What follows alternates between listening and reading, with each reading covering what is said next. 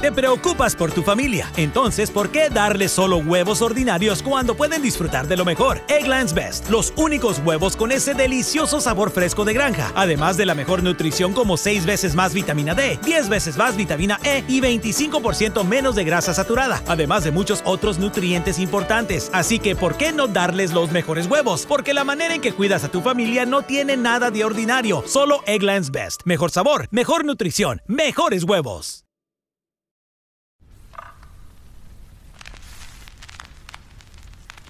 Esto es A Toda Mente, el podcast de Adriana Lebrija.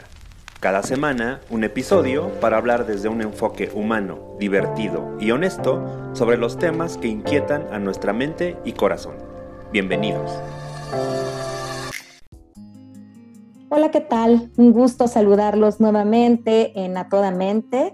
En este episodio eh, sumamente emotivo, anticipo, pero muy, muy relevante porque hoy tenemos a Becky Gutiérrez, eh, familia, querida, amiga, alguien muy importante para nosotros, y que nos va a compartir desde su experiencia una situación terrible con toda la intención de poder acompañar a otras, a otras familias, a otras mujeres, a otros papás en una situación tan, tan terrible como es perder un hijo.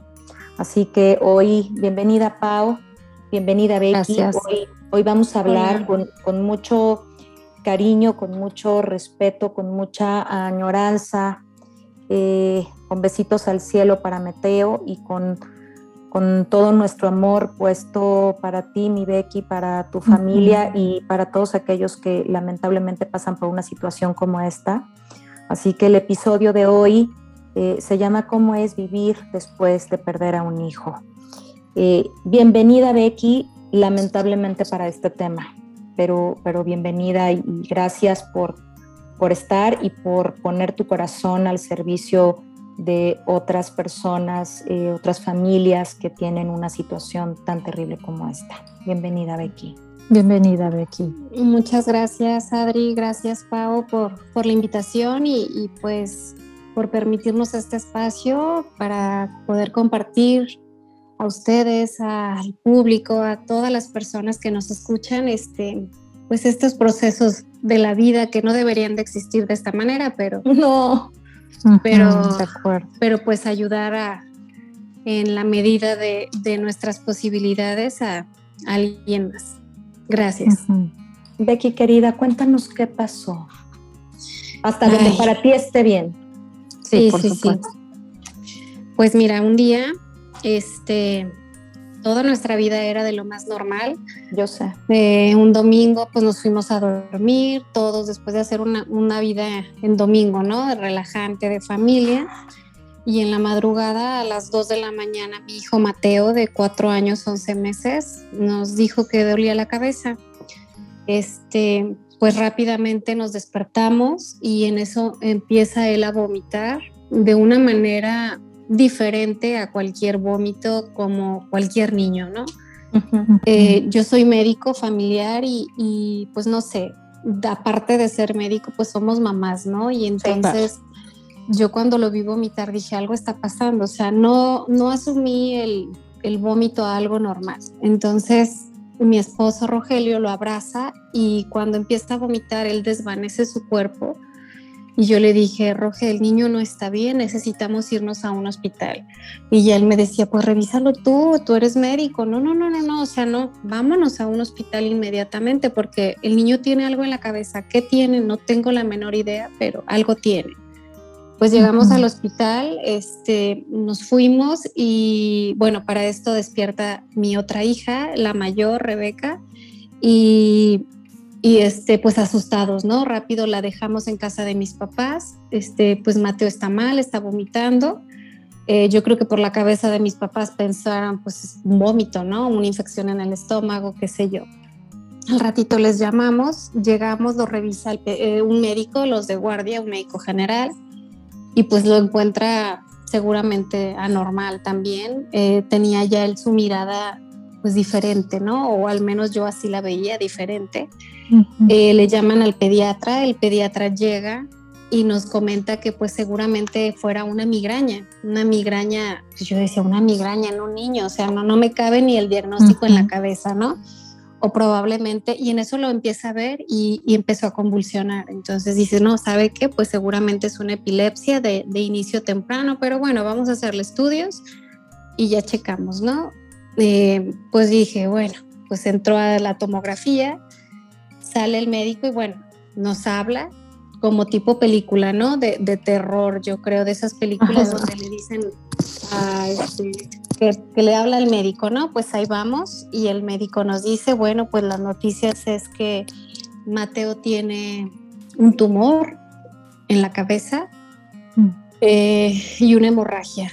O sea, en ese momento, o sea, yo sentí que, que mi vida se, se, desvanecía en ese momento, ¿no? O sea, no encontraba ni qué hacer, ni qué expresión, ni, ni, ni qué sentir, vaya. En ese momento solo sentía que se me caía la sangre en el, por todos lados la sangre pues se, desbara, se, se vaciaba mi organismo, ¿no?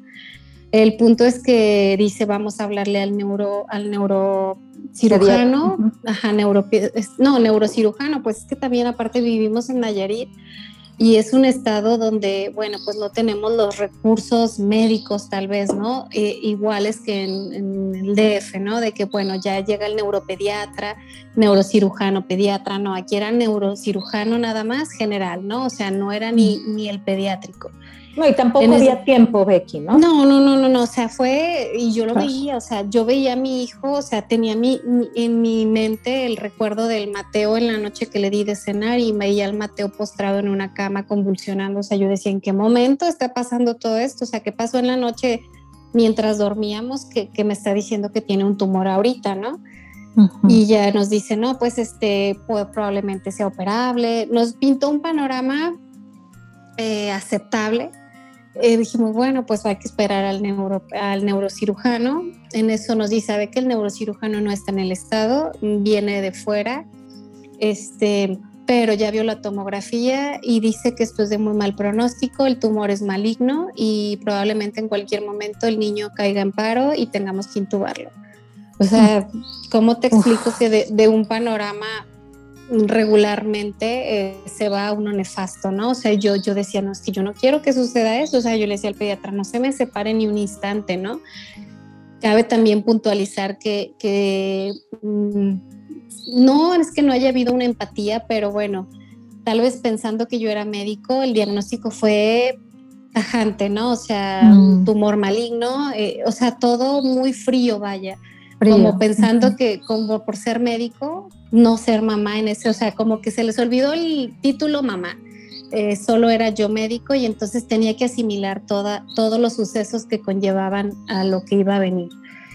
Total que, bueno, el neurocirujano solicita un estudio más especializado para determinar el, la intensidad del tumor y la hemorragia que tenía Mateo en su cabecita eh, va una anestesióloga, le hace una sedación, este, pues todo, supuestamente el estudio iba a durar 40 minutos, bueno, el estudio se prolongó yo creo que unas dos horas y media, porque no, pues no lo podían hacer, al parecer Mateo hizo una reacción alérgica al medio de contraste mm. y empezó, bueno, su saturación a bajar, lo estuvieron ayudando con oxígeno y pues pausaron el estudio, para no hacer el cuento largo, bueno, después de dos horas y media del estudio, eh, salen, me habla la anestesióloga, que es una muy querida amiga, muy buen médico, y me dice, Rebeca, ¿dónde estás? Es que ya salimos del estudio, necesito que vengas. Entonces yo voy hacia el área de rayos X cuando los veo a, a ella con Mateo, no intubado, con Mateo con un este, oxígeno nada más, su, oxímetro en el dedito para medir la oxigenación en su cabecita. Y solo tengo la imagen de que voy caminando, atrás de mí va Rogelio, mi esposo, y al tras de Rogelio va el neurocirujano caminando. Es un médico grandísimo, este, muy buen médico también. Este, llega caminando, pero es tan alto que, bueno, vi sus zancadas enormes y llega y ve a Mateo, le dice, Mateo, Mateo, voltea conmigo y me dice, el niño tiene muerte cerebral, hay que intubarlo. Mm. O sea, y yo decía, bueno, ¿en qué momento está sucediendo todo esto, no? Si yo a las nueve de la noche le di de cenar a mi hijo y todo sucedió de lo más normal, ¿no? O sea, jamás hubo un indicio de, de algún síntoma. Mi hijo era un niño sano, brincaba, corría, tenía un pensamiento de un niño, no sé, de otra edad, no de la edad que él tiene. Total que pues lo meten, lo intuba y yo en ese momento dije, mi hijo ya no está, mi hijo se fue, o sea, algo aquí, ¿no? Es un, es un sentimiento de, de un corazón de una mamá, no sé si mm, Rogelio nunca hemos platicado de eso, pero, pero yo en ese momento dije, mi hijo se fue. O sea, ya Mateo si creemos en las almas, en lo que creamos, yo dije, mi hijo ya no está. Pues lo pasaron a terapia, fueron 24 horas de, agonía, de esperando, pues un mal pronóstico, obviamente. La parte médica, pues decía muerte cerebral, o sea, pues no había más que hacer. Esperar a que su corazoncito parara para, pues ya poder hacer lo que, lo que conseguí, lo que continuaba, ¿no? Y pues así sucedieron las cosas. el día 8 de septiembre a las 2 de la mañana, exactamente 24 horas de que ingresamos a ese hospital, pues mi hijo, su cuerpito pues ya se desconectó y, y, pues ya hemos peregrinado todo este camino, ¿verdad? Sin Mateo físicamente. Mm. Así sucedieron las cosas. Demasiado demasiado dolor, cero pensado, cero nada, ¿no? Nada, nada. O sea, no hubo tiempo de ni siquiera la mente, o sea, me daba qué hacer, o sea, era en automático. Yo creo que estaba en estado de, supervivencia mi cerebro porque realmente yo no recuerdo lo que sucedieron en esas 24 horas. Yo solo me acuerdo que caminaba, lloraba, entraba a terapia intensiva, hablaba con Mateo. O sea, no, no, o sea, yo nada más actuaba en base a, instintos, ¿no? De supervivencia, este, pero algo aquí en mi corazón, te les digo, me decía, Mateo ya no está. O sea, yo veía su cuerpo, pero yo sabía que mi hijo ya no estaba. O sea, físicamente sí, yo lo tocaba, le hablaba, obviamente, pero, pero yo sabía que más allá él ya había trascendido. O sea, definitivamente, o sea, yo tenía la seguridad de que mi hijo pues ya había partido, digámoslo, al cielo con Dios, a donde tengamos que partir algún día, ¿verdad? Sí. Y de ahí para acá un vía crucis, querida. Un vía crucis, totalmente. Los primeros, este, no, y, lo peor fue eh, llegar a, a la casa o sea, sin él, porque literal yo, yo empaqué, ¿no? Mi maletita como cuando vas al hospital y yo un par de noches, ¿no? Sí, o sea, yo puse su ropita en una maletita, yo dije, bueno, pues mañana ya estábamos aquí, aparte estábamos a 11 días de los 5 años de Mateo, entonces pues habíamos planeado su fiesta, bueno, él estaba de lo más emocionado con los superhéroes, bueno, contaba los días, literal contaba, tenía un calendario y tachaba los días y yo decía, o sea, ¿cómo voy a, o sea, concebir en mi cabeza que en lugar de ir a un, a un parque, este, voy a ir al, panteón a, ver a mi hijo a sus cinco años, ¿no? Entonces fueron así como eh, meteoritos, ¿no? Literal, que venían día a día, ¿no? Este, también tener que decirle a su hermana, su compañera de toda la vida, decirle que su hermano se había ido al cielo. O sea, fue como, ¿cómo le explico? Pues, o sea, de que ella lo vio una noche antes, cenaron, jugaron y, al día siguiente decirle, tu hermano se fue al cielo. O sea, era un mundo de, pensamientos, un mundo de sentimientos, un mundo de, todo, que al mismo tiempo como se asimilaban, no se asimilaban. O sea, era una dualidad de todo. O sea, no, ni, no, o sea, no, no hay palabras para decir todo lo que en esos días, solo sé que en ese momento, literal, o sea, yo me quería morir. Yo me quería morir.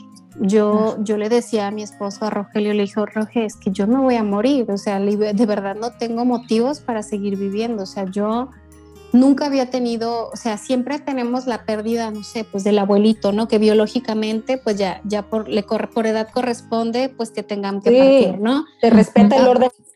Exacto. Este y luego le va a este. Exactamente. Entonces, ¿cómo voy a enterrar yo a mi hijo si mi hijo me tiene que enterrar a mí, no? Entonces era transgredir lo que biológicamente está acordado, ¿no? Supuestamente acordado, ¿no? Lo que la mente este, así se cree. Y entonces era, era todo, o sea, el sentir que me moría, el sentir que no tenía motivos para seguir adelante. Pero, pero pues afortunadamente tengo a Rebeca, a Rogelio de la mano, a mi esposo, pero tengo a, mi hija que me hace voltear hacia un lado y decir, tengo más motivos, o sea, es como, sí, Mateo se fue, o sea, yo creo que no, y no la puedo y no la puedo dejar a ella sin mí. Exacto, sí, o sea, ¿cómo, ¿cómo va a perder a su mejor amigo y todavía perder a sus papás? A su mamá, claro.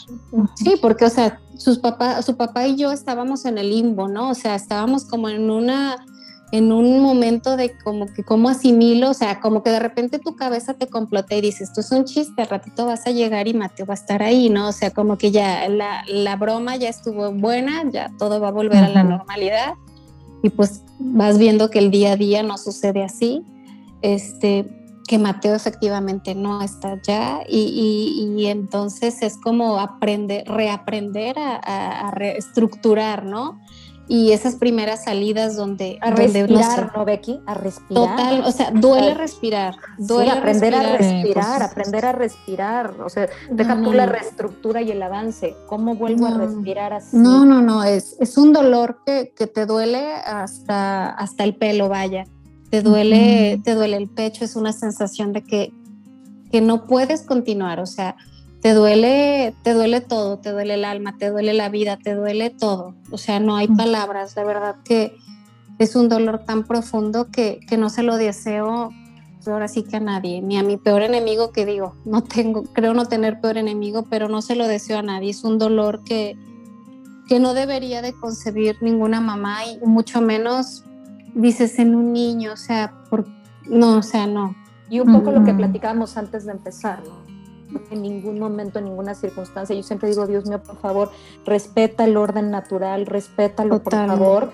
Eh, pero además creo, y lo platicábamos antes de empezar, además así de abrupto, ¿no? O sea, le acabo de dar de cenar, eh, hace que, que, seguramente tu mente y tu corazón tarden mucho más en entender. Que sí, no, no, no. Y, y, y, pasaba mucho por mi cabeza. Ese día tuvimos un día de mucho ajetreo, jugamos, vimos tele, hicimos cosas de la escuela pero en la noche, bueno, le hice, es como que algo que queda de consuelo, que me pidió su cena favorita, bueno, se la hice, pero lo que sí me, me torturó bastantes meses fue que en la noche me pidió que le contara un cuento, ¿no? Y entonces, pues yo no se lo conté porque estábamos sumamente cansados, ya era muy noche, y le dije, hijo, ya duérmete, mañana te lo cuento.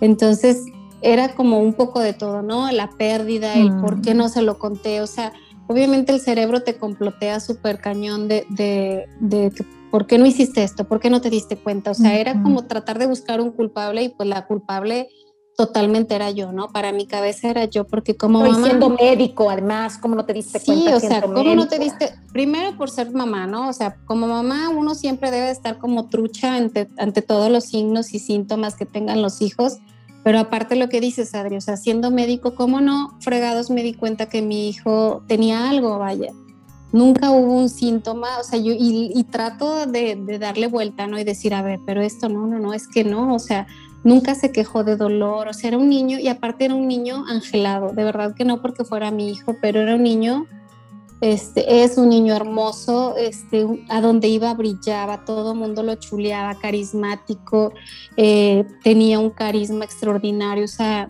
de esos niños que digo, no, no sé, pero creo que no muchos, bueno, no sé si no muchos, pero el mío era único, vaya. Y entonces, ¿cómo te cabe en la cabeza que alguien tan bueno tenga que irse, pues? Entonces, son de esas cosas inconcebibles que más difícil te hacen asimilar el, el suceso, ¿no?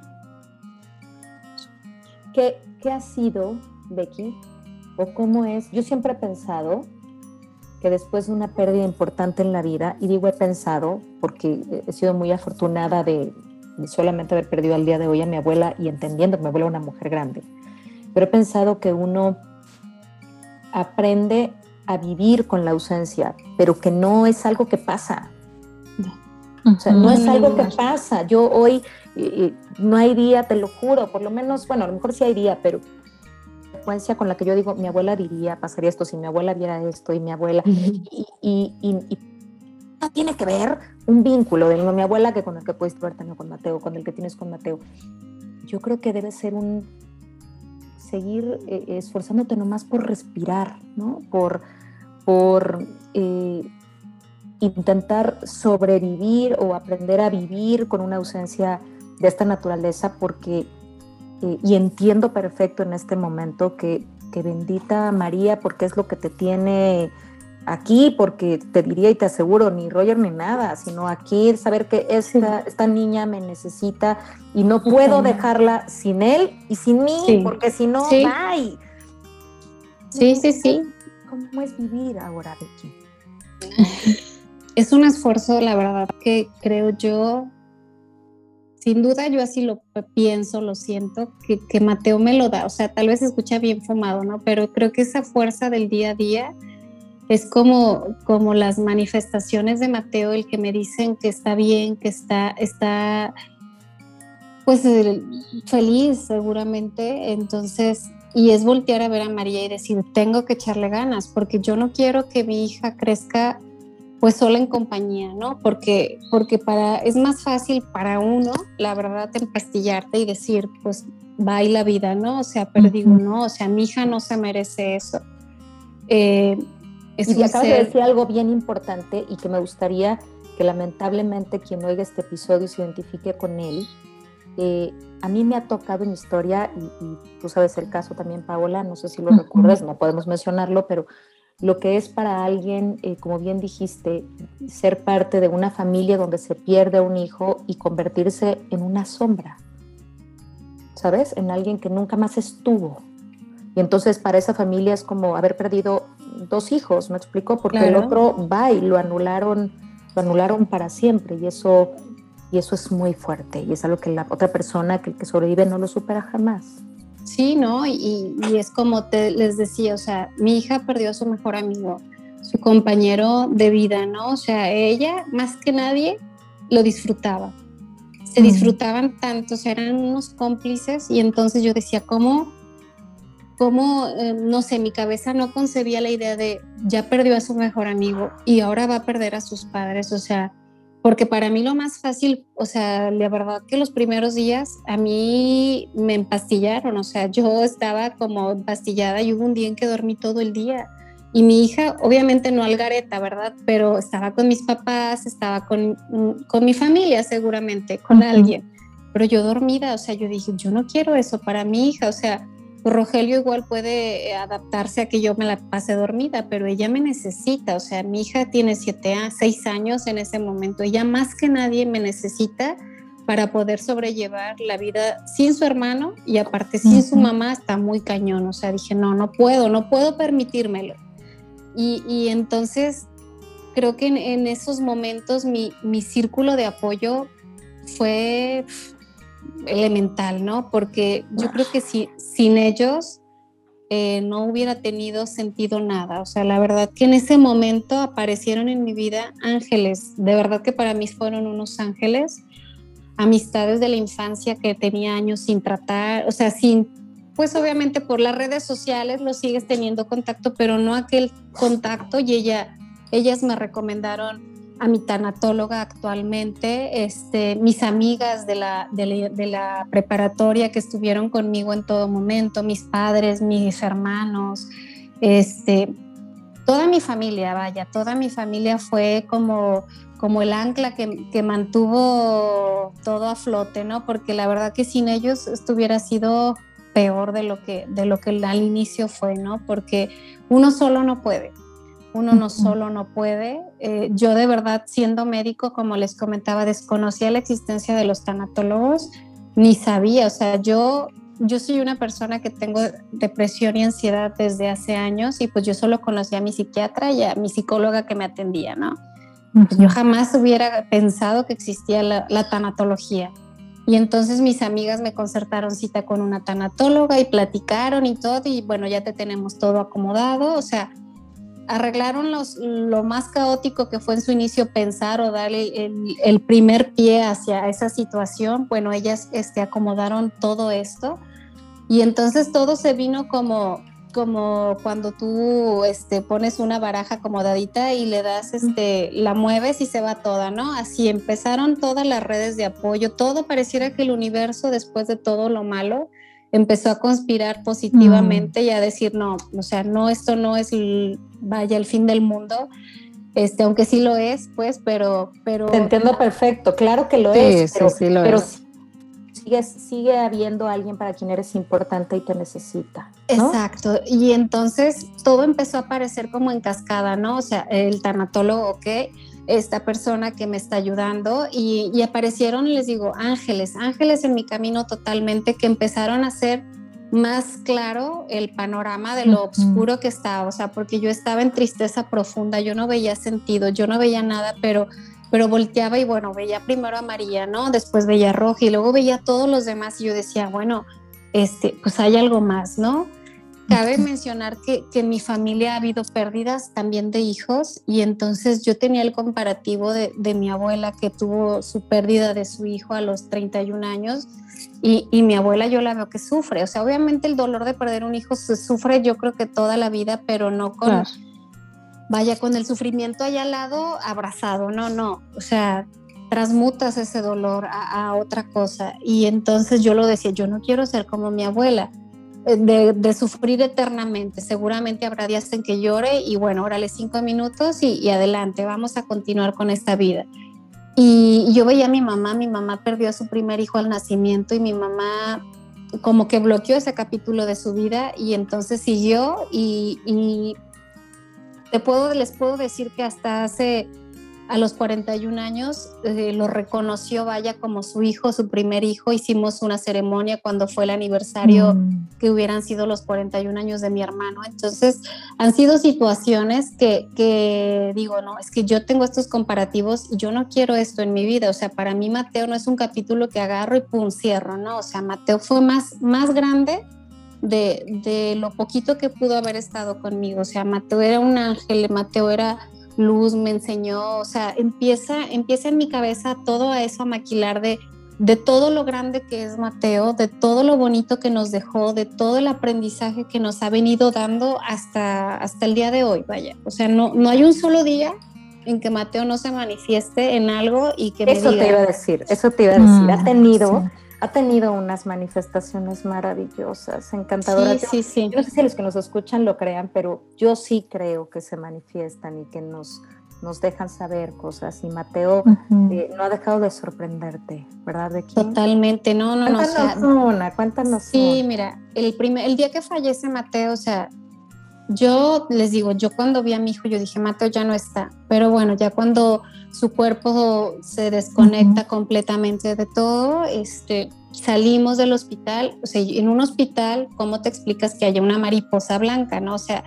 puede haber, no sé, cualquier, pero una mariposa muy bonita blanca, y yo dije, es Mateo, o sea, en automático mi cabeza, o sea, ni mm. siquiera pensar en, ay, existe o no existe en la parte, este, científica, no, no, no, en automático es Mateo. Al día siguiente estamos aquí ya todos en la casa, salimos y una libélula. Todos los días, durante mes y medio, estuvo llegando una libélula a la casa. Hasta el último día eh, que se iban a ajustar dos meses de, la, de que Mateo había trascendido, la libélula se para en mi mano viva. Digo, yo en mi vida había tocado una libélula, siempre de chiquita me tocaba verlas volar y perseguirlas, pero jamás en mi mano. Y María y yo le hablábamos a la libélula y la libélula, bueno, se tocaba su carita y, se movía. E, esa yo decía, o sea, no, no me cabe la duda que, que, es Mateo, ¿no? O sea, tal vez diga la gente, ahí está muy fumado esto, pero también yo olía lo al inicio y no es algo que, que haya inventado. Yo olía el perfume de Mateo, yo decía, es que Mateo, o sea, sin duda, este, pues sí, ya están en el cielo o en otra vida o en lo que ustedes o la, cada, cada persona quiera creer o crean. Este, yo decía, es que Mateo, bueno, sí, ya está con Dios, pero también está aquí con nosotros y está como, como despidiéndose de nosotros de, de, en este trance que, que va... Dando, y dándote fuerza, ¿no, Becky? Dándoles Totalmente. Totalmente. Y así pues, eh, colibrís han venido, igual se me paran en mi mano, a mi hija se le han parado en su mano también los colibrís, o sea, y de esas manifestaciones y ya entrando en el mundo como más místico, más holístico, más espiritual, y te das cuenta, bueno, la libélula el significado de la libélula es la fortaleza, ¿no? Y yo decía, bueno, sin duda él vino en una libélula porque era lo que necesitábamos en ese momento, ¿no? Fortaleza para, para salir adelante, para, para ver un objetivo tal vez lejano, ¿no? Pero ver el objetivo y decir, tengo que estar bien por ti, porque tu vida no, no fue en vano, ¿no? O sea, tan pequeñita, tan cortita, pero tan valiosa, con tanto aprendizaje y, y, y, él tenía, por ejemplo, él tenía un lema que me encantaba y yo siempre me biliaba porque yo me enojaba, yo era muy cuadrada, ¿no? Y Mateo ha venido a romper como esas estructuras que hemos tenido tanto mm. Roja y yo en nuestra cabeza y una de ellas es yo, yo quería todo el orden y todo, ¿no? Y Mateo siempre me decía, mamá, no pasa nada, mamá, no pasa nada. Y ahorita cuando pasan cosas así de, de desorden o, de estrés, yo digo, no pasa nada. O sea, como decía Mateo, literal, no pasa nada. O sea, lo único que puede pasar en esta vida es de verdad que, pues, morirnos. Es lo más grave que puede pasar en este universo que, que no dejar de estar aquí. Pero sí, este. Déjame preguntarte algo cuando pensamos en, en qué decir o qué hacer o cómo acompañar a, alguien que le toca vivir una circunstancia como esta, ¿qué les dirías, Becky? O sea, en esto de cómo es, vivir después de perder a un hijo, eh, en esto que estás haciendo ahora de, eh, es por ti, Mateo, ¿no? Sí, eh, sí, sí, sí. En esta intención de poder ayudar a otros. Mira, yo creo, Adri, que, que cuando alguien le llega, un, si tuvieran alguien eh, que acompañar en esos momentos, es solamente acompañar. De verdad que, que, como bien lo dicen, no hay palabras para, para más bien intenciones, ¿no? Un abrazo, un estoy aquí, porque hay palabras que la verdad están de más. O sea, el que tienes un ángel en el cielo, o sea, no manches, yo no quería un ángel, yo quería mi hijo yo quería aquí. Mi hijo aquí Sí, o sea, la verdad que eso es una, perdón, pero una mentada de madre, ¿no? El que te diga tienes un ángel, o sea, no, no, no, o sea, no hay palabras más que la presencia, el acompañamiento para, para ese conocido, ese, ese pariente que pudiera tener esa pérdida, solo el acompañamiento el estoy contigo, todo, todo va a estar mejor, o sea, tratar de, de híjole, es bien difícil ponerse en los zapatos de, esa persona, pero sí ser un poquito más compasivos, empáticos, este, amorosos con, esa, con esas personas y, poder manifestarles que simplemente están. Para cuando sea el momento, tal vez de, acompañarlos, ¿verdad? Becky, es que fíjate que, perdóname que te interrumpa. Dime, dime. Becky ha escrito muchas cosas, Pau. Eh, y, te lo escribí alguna vez y, para mí al, principio era leerla, leerla y llorar y todavía me pasa, yo ya estoy aquí con el, con el nudo en la garganta, muy fuerte. Pero me acuerdo una que escribiste, Becky, y, y mira, ni siquiera la puedo decir porque me, me parece durísima. Pero una de las cosas que decías, Becky, que tenía que ver con el acompañamiento, y me parece que es muy relevante que lo digas, ¿no? No importa si lo tienes que leer, si es que lo ubicas, donde me acuerdo que decías que, que, la gente no se quitara, que la gente no se fuera, porque mm. eh, había una parte donde parecía que, que, a la gente le daba miedo, ¿no? Había un, un parrafito de eso que decía algo así como, eh, perder a un hijo no es contagioso, entonces no te tienes que, mm. alejar de mí, porque entonces, eh, ¿qué, ¿qué, voy a hacer o qué te va a pasar? Híjole, me pareció tan duro, tan, tan duro, pero tan tan profundamente desde el amor y desde la compasión. Sí, tan real. Tan real. Porque muchas veces la, la, yo, yo, considero que en los duelos, pero especialmente en un duelo como este que es tan inesperado, tan abrupto y que todos estamos como, como que tiene más impacto, ¿no? Y toca el miedo eh, propio, Pau. Es lo que te iba a decir, o sea, como que lo que tendemos es a quedarnos enfrascados en nuestro temor de no ser adecuados al acercarnos al otro, pero no quieres ser inoportuno, pero entonces te digo que ya tienes una cara en el cielo, ¿no? O sea, como... Pero además, no quiero hablar del tema, o sea, pero además no es que pienses que es contagioso, pero, pero híjole, no quiero estar cerca de ahí, o sea, creo que debe haber, no yo Adriana, pero como bien dices, habrá quien, quien se aleje desde el eh, no sé qué decir, pero el otro desde el miedo de, perder a su propio hijo, ¿no? Sí, o de que te y hablar del tema, claro. O de que nos mueva, o sea, yo creo que eso, eso, eso es muy común. La muerte y el duelo de otros, tenemos miedo de que nos mueva nuestra propia relación con la muerte y con la posibilidad de perder un hijo, por ejemplo. Entonces, creo que sí es común que la gente se aleje, pero qué, qué poderoso, Becky, que tú nos digas todo lo que necesitabas entonces en vez de eso, ¿no? En vez de la distancia. O sea, qué lindo lo que hicieron tus amigas de ponerte casi que, decirte nada más, tienes que presentarte en este lugar a esta hora a tu cita con tu tanatólogo, ¿no? Sí, sí, Eh, sí. Sí, ese tipo de ayuda y de acompañamiento que, que ahora nos compartes te hizo falta o te ayudó cuando lo tuviste, ¿no? Sí, y la verdad que digo, las palabras, este, pues sobran, ¿no? O sea, para, para que te digan, o sea, que me ha pasado, vaya, a lo que haces remembranza, Adri, por ejemplo, es esto que publiqué que desearía que no me tuvieran temor de pronunciar el nombre de mi hijo, que si lloro, bueno, que no tengan miedo, obviamente, o sea, habrá momentos en que, en que llore, ¿no? Este tema, porque no es cualquier, como les decía, no, no es cualquier tema y hay días en que estoy más vulnerable que otros.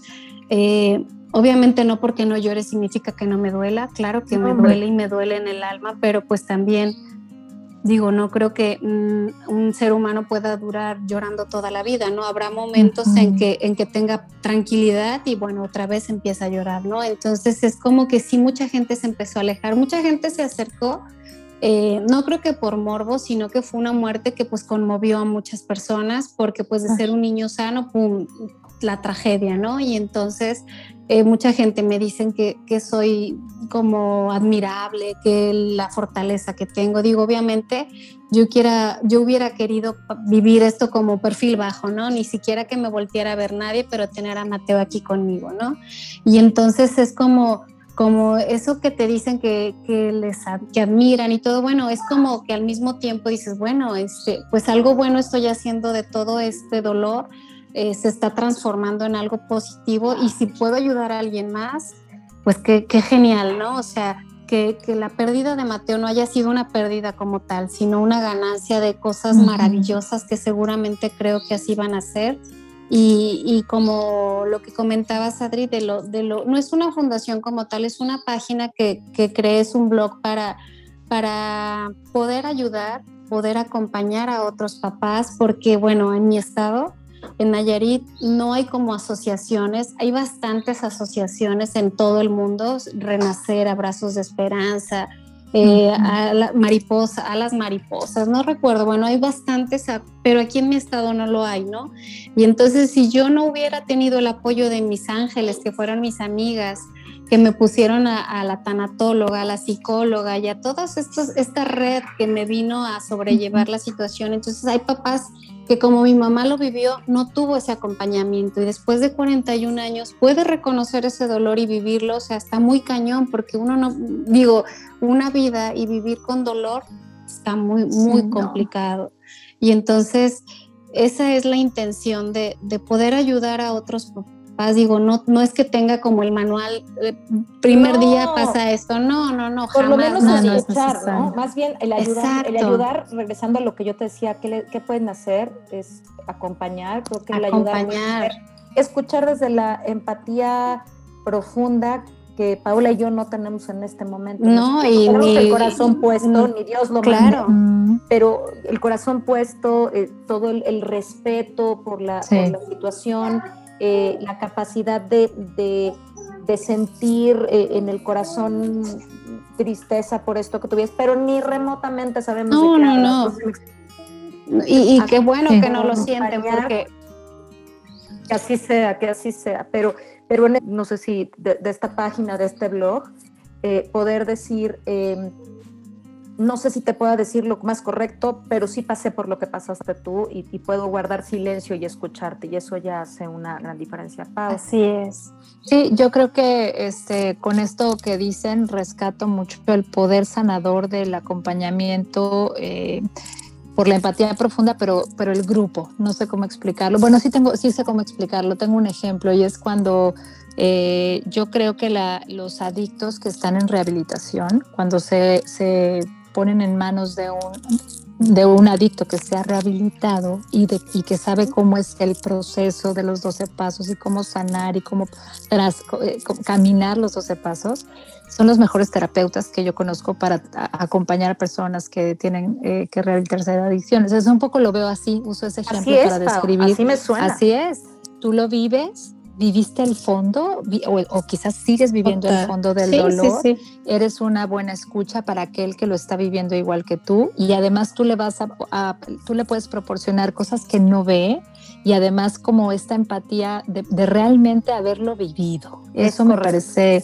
poderosísimo y muy sanador y además creo que por lo que tú decías, ¿no? También esta transformación de tu dolor en un regalo hermoso para aquellos que como tú están, eh, han estado perdidos ¿no? en su propia pérdida. Es que miren, esto yo, yo así lo veo, o sea, yo soy médico y bueno, mi mente científica me hace ponerlo en un ejemplo, no es como una cortada, ¿no? O sea, tú tienes la herida abierta y bueno, pues si nada más le das así por encimita, bueno, pues la herida jamás va a cicatrizar, ¿no? Y va a estar totalmente expuesta muchísimo tiempo seguramente, pero bueno, en esta herida, bueno, hay que tallar, ¿no? Tallar, tallar, tallar para que lo más profundo pues empiece a sanar y empiece a sanar y que va a quedar la cicatriz, sin duda va a quedar cicatriz, pero que esa cicatriz ya no se infecte, ya no, ya, o sea, que sea una cicatriz que ya no duela, vaya, que es un sentido el que no duela, porque seguramente algo va a doler toda la vida. Porque... No, y yo te iba a decir que es como, como cuando dicen el frío, ¿no? Que hay cosas como, ay, es que duele con el frío, o duele cuando hace frío me vuelve a doler. Claro, claro, hay momentos y circunstancias, y déjame hablar de frío emocional, de, de momentos, porque los seres humanos somos súper cíclicos, ¿no? Y de pronto fechas, circunstancias donde otra vez seas un, eh, una cucaracha aplastada que no quieras ni levantarte ni vivir pero que creo que este acompañamiento, y bueno, hablando de resiliencia, está comprobado que la gente que tiene redes de apoyo es mucho más resiliente. Y, y, también como cuando a la gente le dicen, este, híjole, esto va, va, a tener una parte positiva, no, no va a tener nada positivo, y no, y no lo va a tener. Y, a mí de manera personal digo, no lo digan, ¿no? Eh, lo que sí creo es que lo positivo, si hubiera, es eh, ponerte al servicio de alguien más, de lo que lo hacías antes, pero y, ser una, un, ejemplo, no quiero decir esto de estoy orgullosa de ti, que sabes que sí, o, te admiro, pero no creo que vaya por ahí, sino ser un ejemplo de cómo para otros, un modelo más bien me parece la palabra. Un modelo. Un modelo de, de, esa, de, esa, de ese papá, de esa mamá que dice, no, yo no me voy a levantar a decir, ok, ella se levantó quiero saber cómo le hizo, quiero ver cómo me puedo levantar, porque eh, la pérdida de Mateo, claro, para nadie se iguala el dolor que pudo haber tenido, que tiene para ti, para Roge, para María, pero, también para sus abuelos, pero también para sus hijos, pero también para, para todo tu núcleo, ¿no? O sea, es, es, expansivo, el dolor es que se concentra en un lado, pero el dolor es expansivo y creo que este acto de amor que tú tienes eh, en este blog, en este estar hoy aquí con nosotras para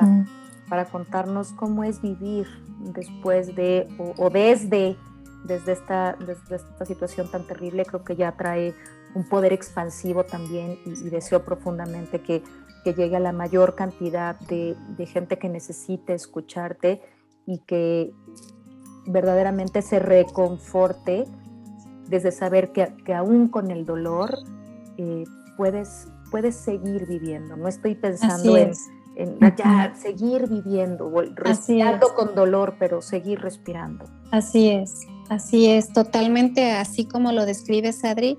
Respirar con dolor, efectivamente, pero respirando y, e imaginando en cualquier religión que quieran que va a haber un día en que yo me encuentre con Mateo y que él me diga, mami, y me ponga su pulgar como él siempre me hacía, y me diga, mami, lo hiciste muy bien. Ahí es donde tenía que haber sido. Entonces es como como la, obviamente es como la meta, ¿no? A, futuro y, por honor a él y, amor a él es, y a Roge y a María, obviamente, pero, pero es como la inspiración, vaya, del día a día, de poder ayudar, de poder sanar y poder reconfortar, no solo a personas o papás que hemos perdido hijos, simplemente poder acompañar.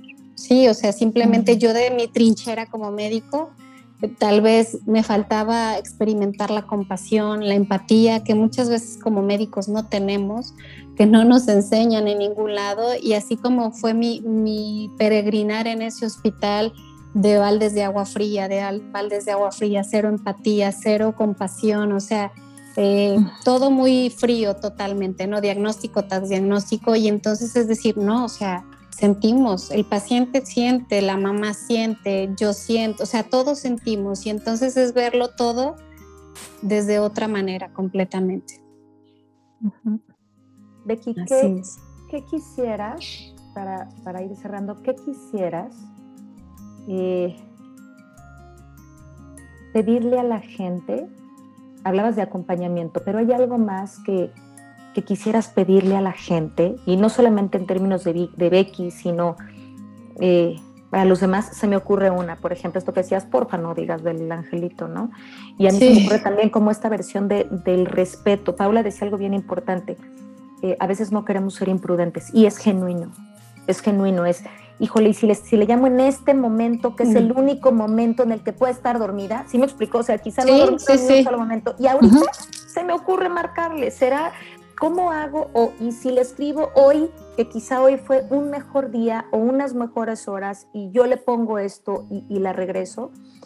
O sea, ¿qué, tendríamos que hacer? A mí me parece que hay un tema de respeto súper, súper fuerte eh, en, muchos sentidos, en, en qué si me preguntas, qué no me preguntas, cuándo sí, cuándo no, si aceptas mi sí, si aceptas mi no.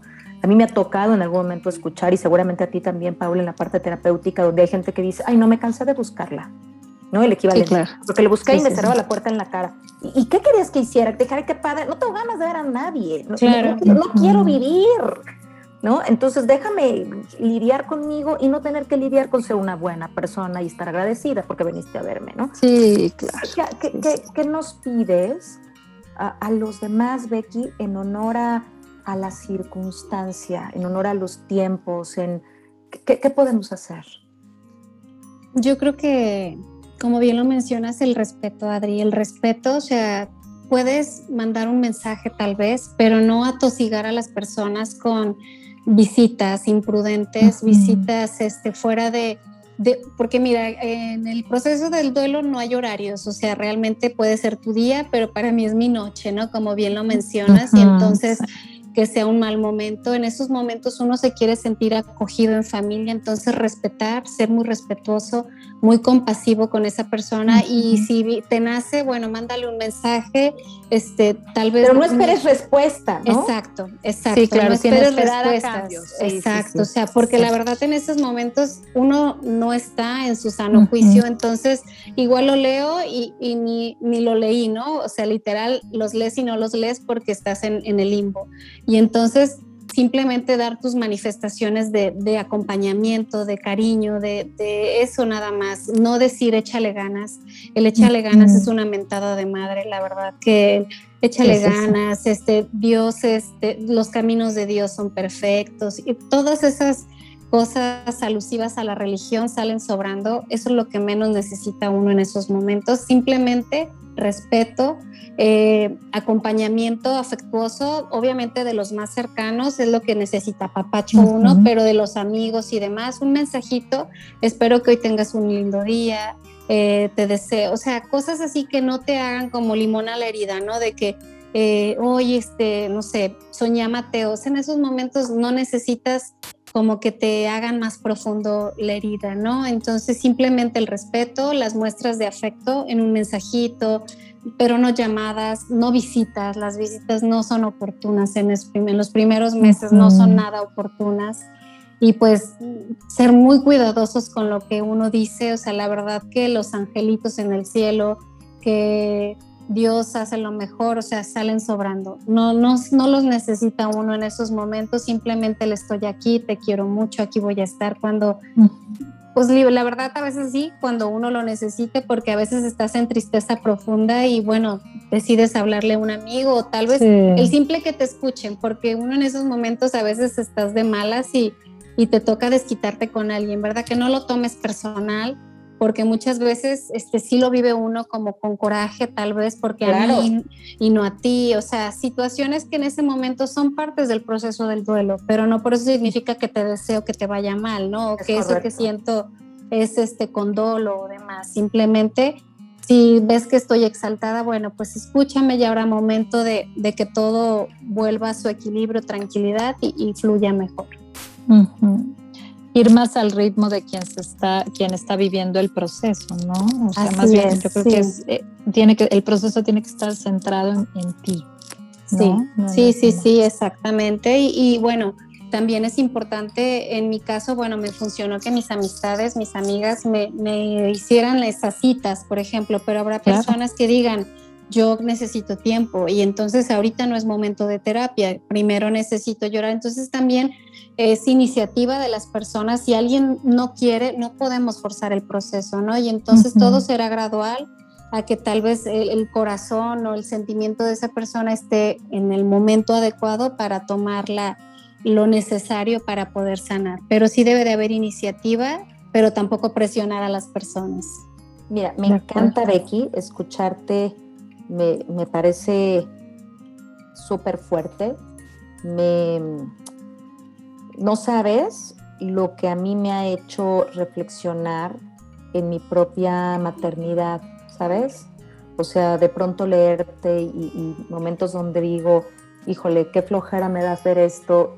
Y, me ha pasado dos formas, de decir, sí, sí lo voy a hacer con él porque no quiero que algo pase y no hacerlo, hasta otros donde diga, no tiene por qué pasarme y no lo voy a hacer. ¿sabes? Como, como conectar, saber que a veces quiero hacerlo desde el amor y a veces desde el miedo y que el miedo no, no sirve porque que pusiste, no tengan miedo, no tiene por qué pasarle a todo el mundo. Y no es que yo lo tuviera, sino como todo este, este remolino de cosas que pasan eh, en cascada o en oleaje, ¿no? Pasa una pérdida aquí y a todos, a todos los que nos queremos, por supuesto, nos movió. Eh, pero me quedo con este tema de, de seamos sensibles, estas cosas son terribles, pero pasan Así es. La vida no está comprada, ¿no? No, no sabemos, aprovechemos cada, cada momento de vida, porque claro, cada instante, porque nos podemos ir a cenar o podemos cenar, irnos a dormir y, que se nos acabe, ¿no? Eh, y creo, creo, Becky, que, que lo que sí es, es, es, una maravilla en medio de esta tragedia, que no deja de ser una tragedia, aun cuando tenga cosas eh, reveladoras de ti y, tengas la fe y la esperanza de que Él está bien, ¿no? Y que se manifiesta y encuentra momentos para decirte, yo tampoco los olvido, aquí estoy. Me parece que, que en nombre de, de, muchas personas quiero decirte que, que gracias por tener esta, esta iniciativa de escribir, de hablar. Pondremos todos los datos de la página en, nuestras redes para, para, que quien necesite acompañamiento o quien tenga una iniciativa a la cual esto se pueda sumar, porque es súper fuerte oír lo que dices. Aquí hoy nos escucha eh, gente de muchos lugares de México, pero hemos descubierto que de otros países, y, decir, híjole, es que hay muchas redes de apoyo o hay muchas eh, asociaciones, pero en Tepic no, y es durísimo, y entonces a lo mejor tú eres y, lo digo para quienes nos escuchan, alguien que, que puede hacer, que, que generar nuevas, nuevas redes para, para, hacer que los apoyos lleguen a, a, quien los necesite. A veces pensamos que las personas que, que más ayudan, puede ser un tanatólogo que sí, ayudan brutalmente, son lo máximo, pero también el hombro de alguien que te quiere y que genuinamente, o, o que no te conoce que genuinamente entiende desde lo más profundo y lo más doloroso lo que te está pasando puede ser brutalmente sanador. Así que eh, a todos los que nos escuchan, quisiera decirles que estás aquí para ellos con, todo tu amor, porque esa es la intención de este episodio. Y, quisiera darte las gracias, Becky. Las gracias, por tu corazón puesto, por tu, por tu apertura, por, por, tu fuerza. Y no hablo en este proceso, ¿eh? sino simplemente hoy por, tu fuerza para poder compartirnos eh, tu corazón y un poquito de, lo único que, es Mateo. Muchas, muchas gracias. Muchísimas gracias, Becky, por compartirte con nosotros y, poner esta semilla para otras personas que, estén viviendo lo mismo que tú. Muchísimas Así es. Así es, chicas. Es así como lo veo, una semillita que, que Mateo sembró y, tendrá que germinar algún día y va a dar algo muy bonito. Así lo creo, así lo siento y creo que así va a ser. Así será. Así será. Y pues besos, eh, abrazos desde aquí, mi Becky querida. Esto, este micrófono es para ti cuando lo necesites.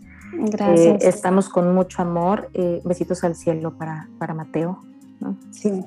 seguramente hará, hará sus manifestaciones para decir para decir gracias mamá que estás haciendo esto por otros. Así es. Cualquier cosa, Becky, y, en nuestras redes también va a estar esta información. Para poder acercarla y, yo creo que también me gustaría cerrar, a ver qué opinas tú con esto, Becky, con, con no sobreexigirse estar bien, se está como se puede, ¿no, Becky? Sí, así es, o sea, no hay instructivo, no hay nada en esta vida, solo hay que vivirla, disfrutarla y pues nada, hacer lo mejor que podamos eh, para nosotros y para nuestros acompañantes, ¿verdad? Nada más, chicas. Pues todo por Mateo. Todo por Mateo, así su blog, todo por amor a ti, Mateo. Todo por amor a ti, Mateo. Te mando un abrazo súper, súper sentido. Gracias, mi Pau. Y otra vez, gracias, gracias querida. Gracias a ustedes. Gracias, les mando un abrazo. Nosotros a ti y a todos los que nos escuchan, eh, por favor, ayúdennos a llegar a quien necesite esta información. Eh, nos vemos pronto, pronto. Que estén bien. Bye. Bye. Gracias por escuchar A Toda Mente, el podcast de Adriana Lebrija.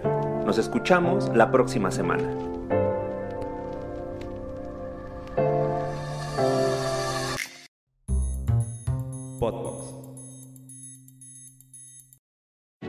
Keeping your government agency secure from cyber threats is a growing concern across the public sector, and trying to keep up with the latest technology can cause information overload. Gov White Papers is a content hub for understanding the latest technology trends in government cybersecurity, AI, cloud computing, and more, so you can keep your agency safe without scouring the internet. Join for free and discover the best practices government and industry are sharing. Visit govwhitepapers.com today. That's G O V whitepapers.com.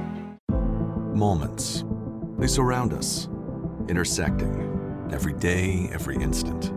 Moments that can change us forever. In a region where news is never ending, a singular sound defines our moments. A constant signal delivering the top news right at your fingertips when you need it most. For better, for worse, always connected. Our legacy is the future, and we'll never miss a moment. WTOP News, 103.5 FM.